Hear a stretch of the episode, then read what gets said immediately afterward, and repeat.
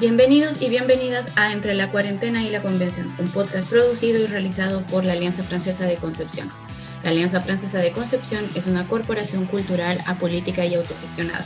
Nuestro objetivo es contribuir con el voto informado. En esta emisión entrevistaremos a candidatos y a candidatas a la Convención Constituyente por el Distrito 20. Mi nombre es Natalie Fogañolo. Comencemos. Hola, bienvenidos y bienvenidas a Entre la Cuarentena y la Convención, capítulo 6. Hoy tenemos a José de Cisternas Tapia, eh, quien es candidato para la Convención eh, Constituyente por el Distrito 20.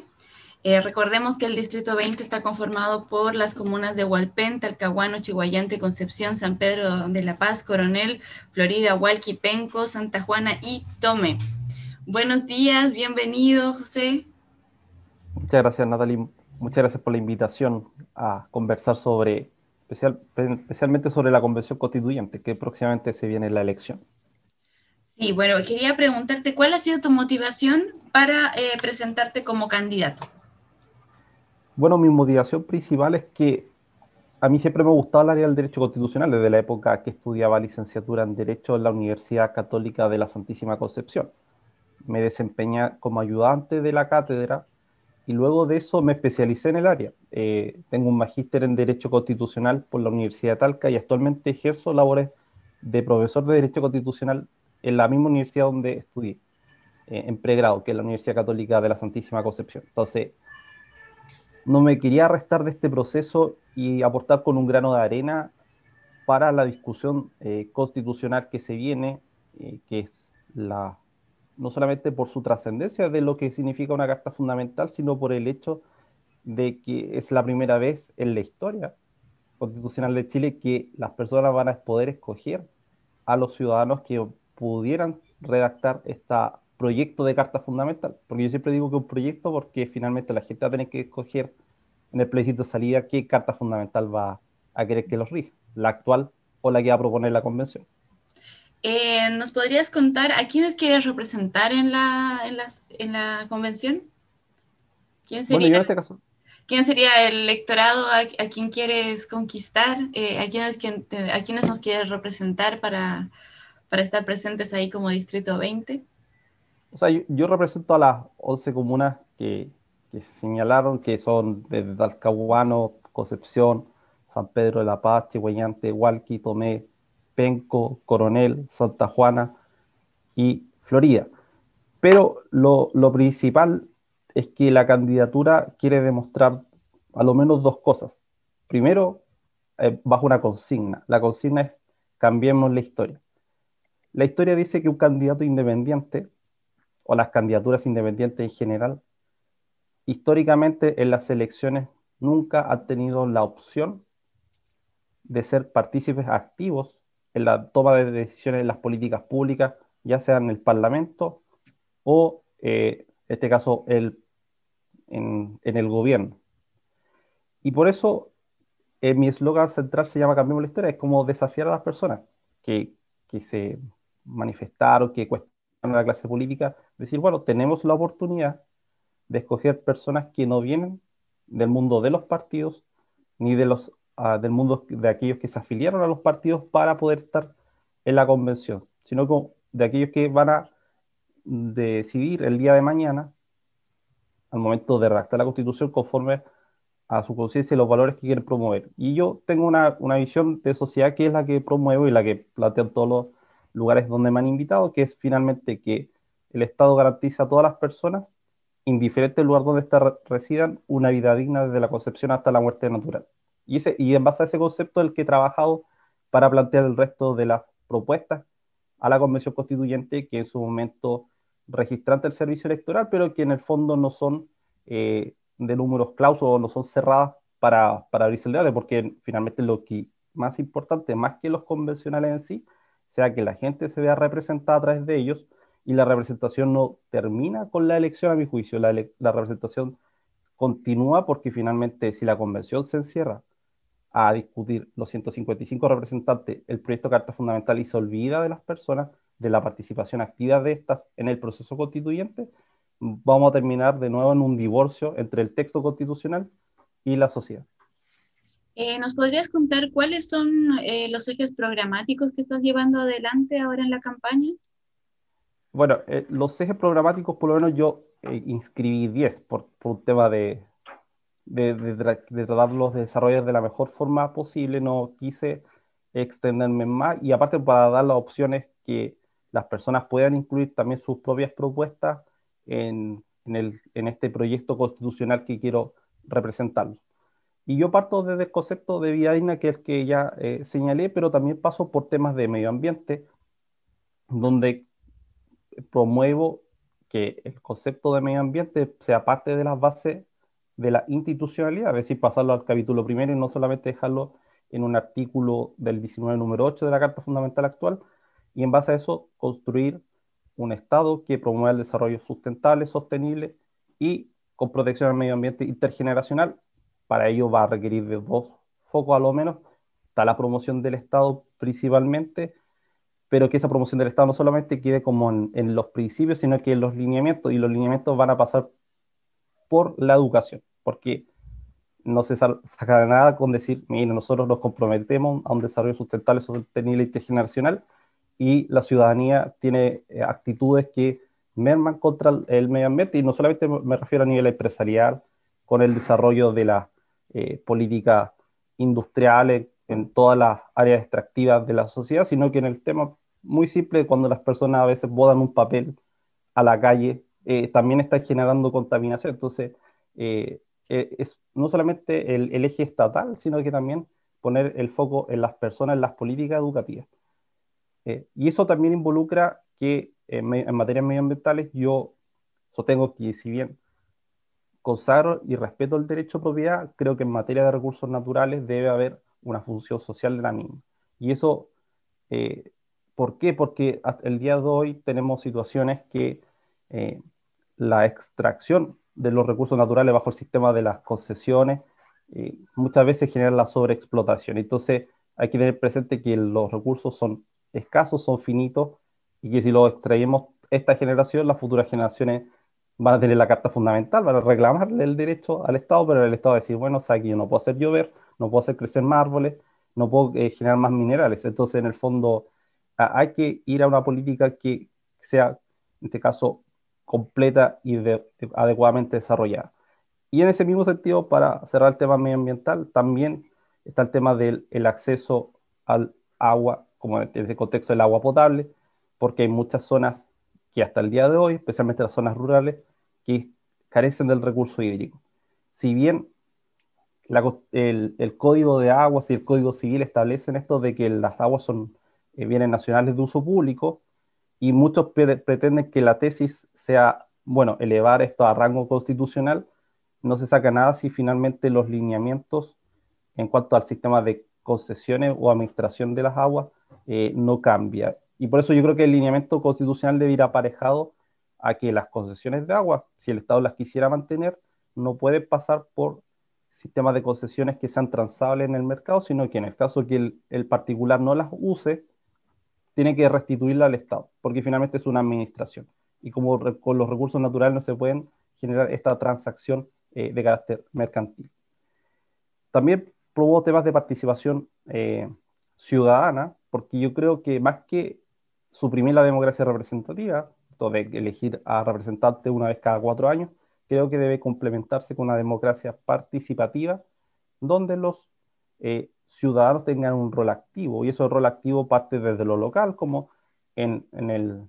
en el, desarrollo o en la decisión de eh, los presupuestos participativos a nivel comunal, decidir como vecinos dónde queremos poner la inversión comunal, como asimismo a niveles nacionales eh, en, materia de plebiscito nacionales vinculantes, porque hasta ahora están muy restringidos a solo algunos aspectos. Eh, iniciativas populares de ley, que no significa que se van a convertir en ley, pero por lo menos que permitan la ciudadanía reunida decir, mire, sabe que tenemos esta idea que quisiéramos que se entregara a la discusión, cumplimos con los requisitos normativos cuanto al quórum mínimo de firmas que patrocinen la iniciativa popular. Y posiblemente también se pueda eh, generar y extender esto a, a referéndum revocatorio que se pudieran establecer a lo menos una vez por periodo de gobernanza, para que finalmente la gente diga, bueno, sabe que el gobernante no podemos extender este periodo de crisis por más, básicamente vamos a ir a un referéndum y vamos a ver si lo, ratificamos o lo, revocamos de su cargo. También parto también en temas de derechos humanos, yo creo que debería ser bueno la instancia de crear lo que se llama el, el defensor del pueblo o el defensor del ciudadano como una institución eh, ya, que, que, sea ajena al, al, al, control o injerencia de los poderes del Estado para que finalmente fiscalice eh, que los derechos humanos se respetan en todo momento, lugar y circunstancia. También eh, eh, promuevo temas en, materia de, de, de, lo que fue mi tesis de magíster, y por eso yo lo aprovecho de, de acuñar para ver si eh, generamos los consensos en la futura convención constituyente en referente a la objeción de conciencia, que es, si bien se entiende que la libertad de conciencia involucra la objeción de conciencia, que uno permita que en determinadas circunstancias si uno tiene valores determinados de cualquier índole, político, filosófico, religioso, uno no esté obligado a cumplir la ley eh, porque vulnera esos principios, pero sí, el, pero sí se le exige finalmente realizar una prestación sustitutiva. Como a modo de ejemplo, si yo no quisiera realizar servicio militar porque soy contrario a la guerra, los valores que promueve la guerra,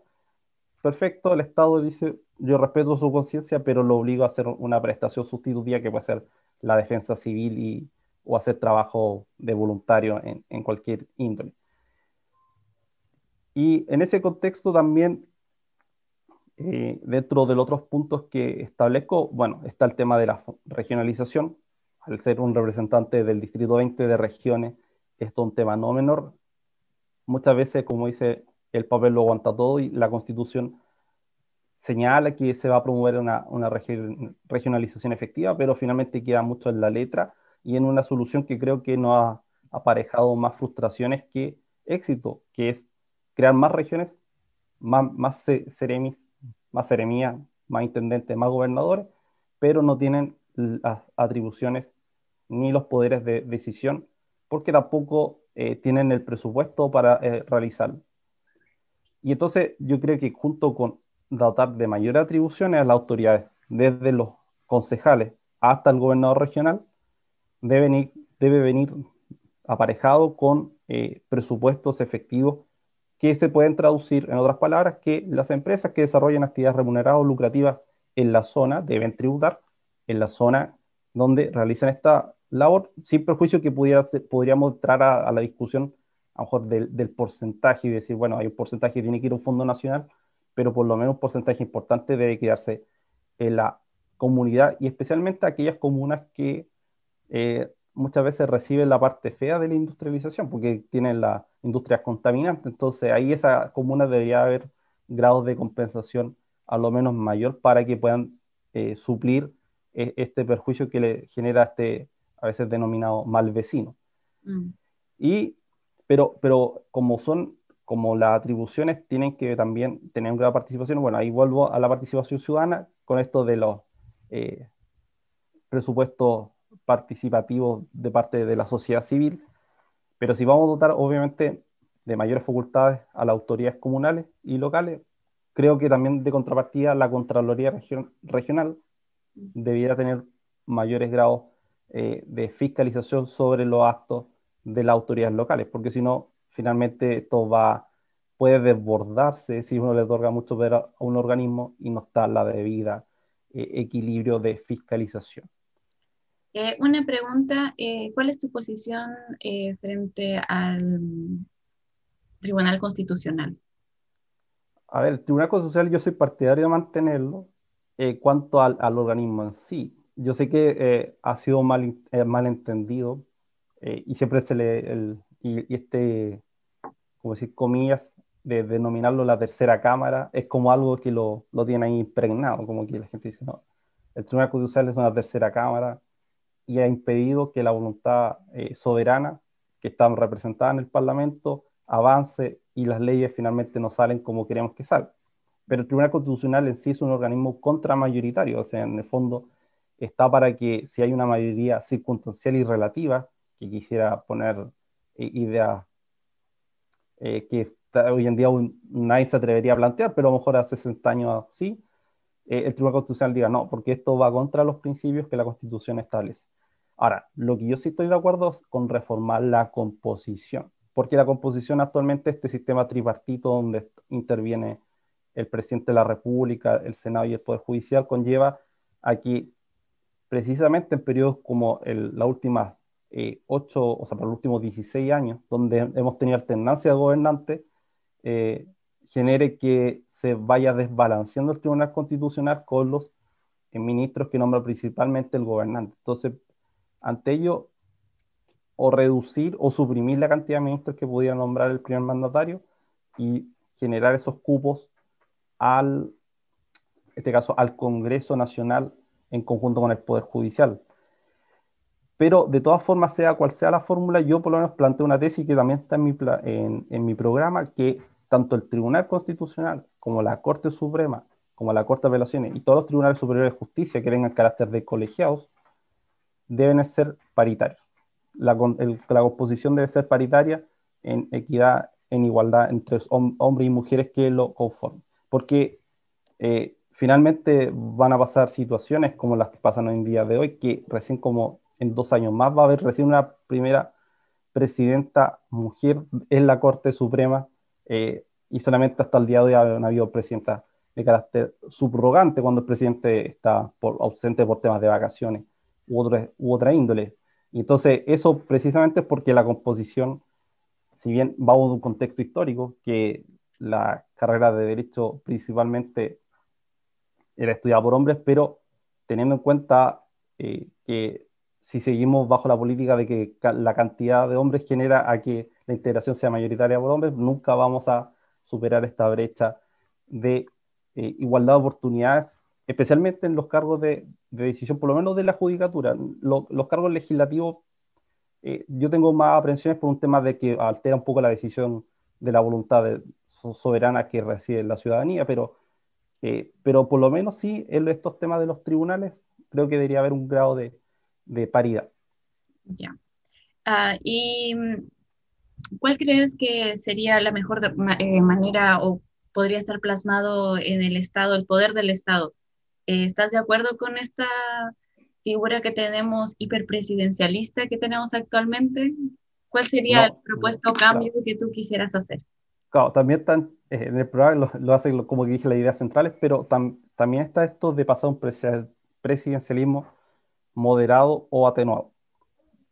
Yo, no, yo no, no, por lo menos no comparto mucho la figura esto del régimen semipresidencial, donde hay un jefe de Estado y un jefe de gobierno, donde el jefe de gobierno provenga de la, de la mayoría parlamentaria, porque actualmente con el sistema cifra repartidora, la fragmentación de partidos que hay, creo que conllevaría a la larga a que el primer ministro eh, tuviéramos constantes cambios de primer ministro. Y generar pactos de coalición y eso eh, altera un poco la estabilidad eh, del país, teniendo que esto es un país que se ve a veces, en la teoría se ve como robusto, pero a veces en la práctica eh, es un poco frágil. Las situaciones de octubre del 2019 demostraron aquello. Y precisamente ese, ese hecho da cuenta de que el hiperpresidencialismo no es una buena medida, más allá de que la gente se ha acostumbrado a tener como esta especie de monarca democrático, cuando el, monarca, en este caso el presidente, está pasando por una crisis y no, no, es capaz de llevarla por buen camino para una solución, genera este, el problema de que la gente no ve una válvula de escape. Entonces, yo creo que en un presidencialismo moderado, donde al Congreso Nacional se le den más atribuciones, especialmente en materia de urgencia legislativa, porque actualmente solamente el presidente puede decidir, cómo decir, la grilla, la tabla, en el orden de discusión de los proyectos de ley y le puede poner urgencia o restarle urgencia. Y yo creo que debería el Congreso también manejar esa urgencia junto con también tener mayores atribuciones en el nombramiento de ciertas autoridades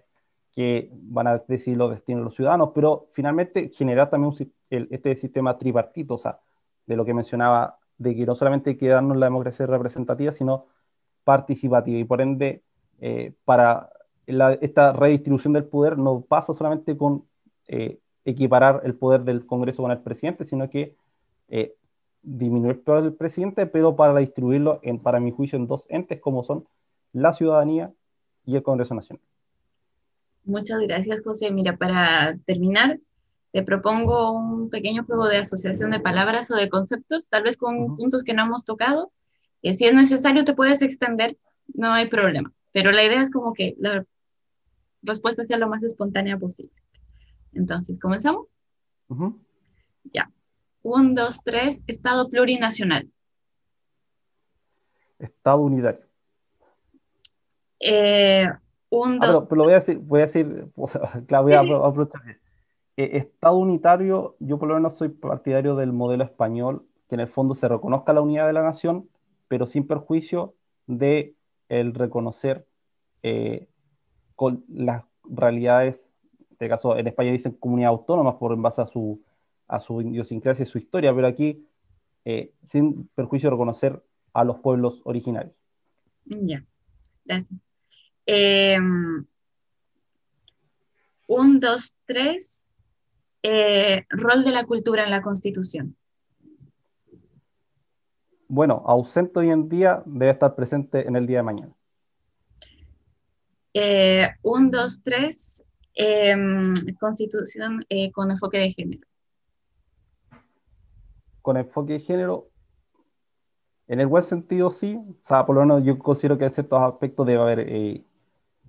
tiene que promoverse la igualdad salarial, la igualdad de oportunidad entre hombres y mujeres, y especialmente dejarlo consagrado en la integración de ciertos organismos del Estado, directorio de las empresas estatales, el eh, Poder Judicial, el Tribunal Constitucional, eh, organismos de decisión, debe haber paridad de género. Muchas gracias, José. Eh, te dejo la palabra para que puedas invitar a las personas a ir a votar este próximo 11 de abril y una, unas palabras de cierre invitar a que voten por ti también. Bueno, invito a las personas que que nos van a escuchar en este podcast, que el próximo 10 y 11 de abril, que vamos a tener las elecciones de los cuatro, ahora, porque ahora lo modificaron hace un día atrás, eh, podamos eh, escoger dentro de esta multitudinaria cantidad de candidatos a, a elecciones de alcaldes, concejales, gobernadores, pongan especial atención a los convencionales constituyentes porque detrás de cada candidato a la convención constituyente hay una visión de sociedad que se podría plasmar en la nueva Carta Fundamental. Y yo lo invito eh, con humildad a votar por esta candidatura que es 100% independiente, que nace luego de la recolección de firmas de un grupo de a menos mil ciudadanos que me permitieron competir en la papeleta y por ende, si no se acuerda de mi nombre, José Cisternas Tapia, le recuerdo mi número, el número 60, que va a estar al final de la papeleta. Muchas gracias, José. Muchas gracias por escucharnos. Eh, nos seguimos comunicando para el próximo capítulo. Chao.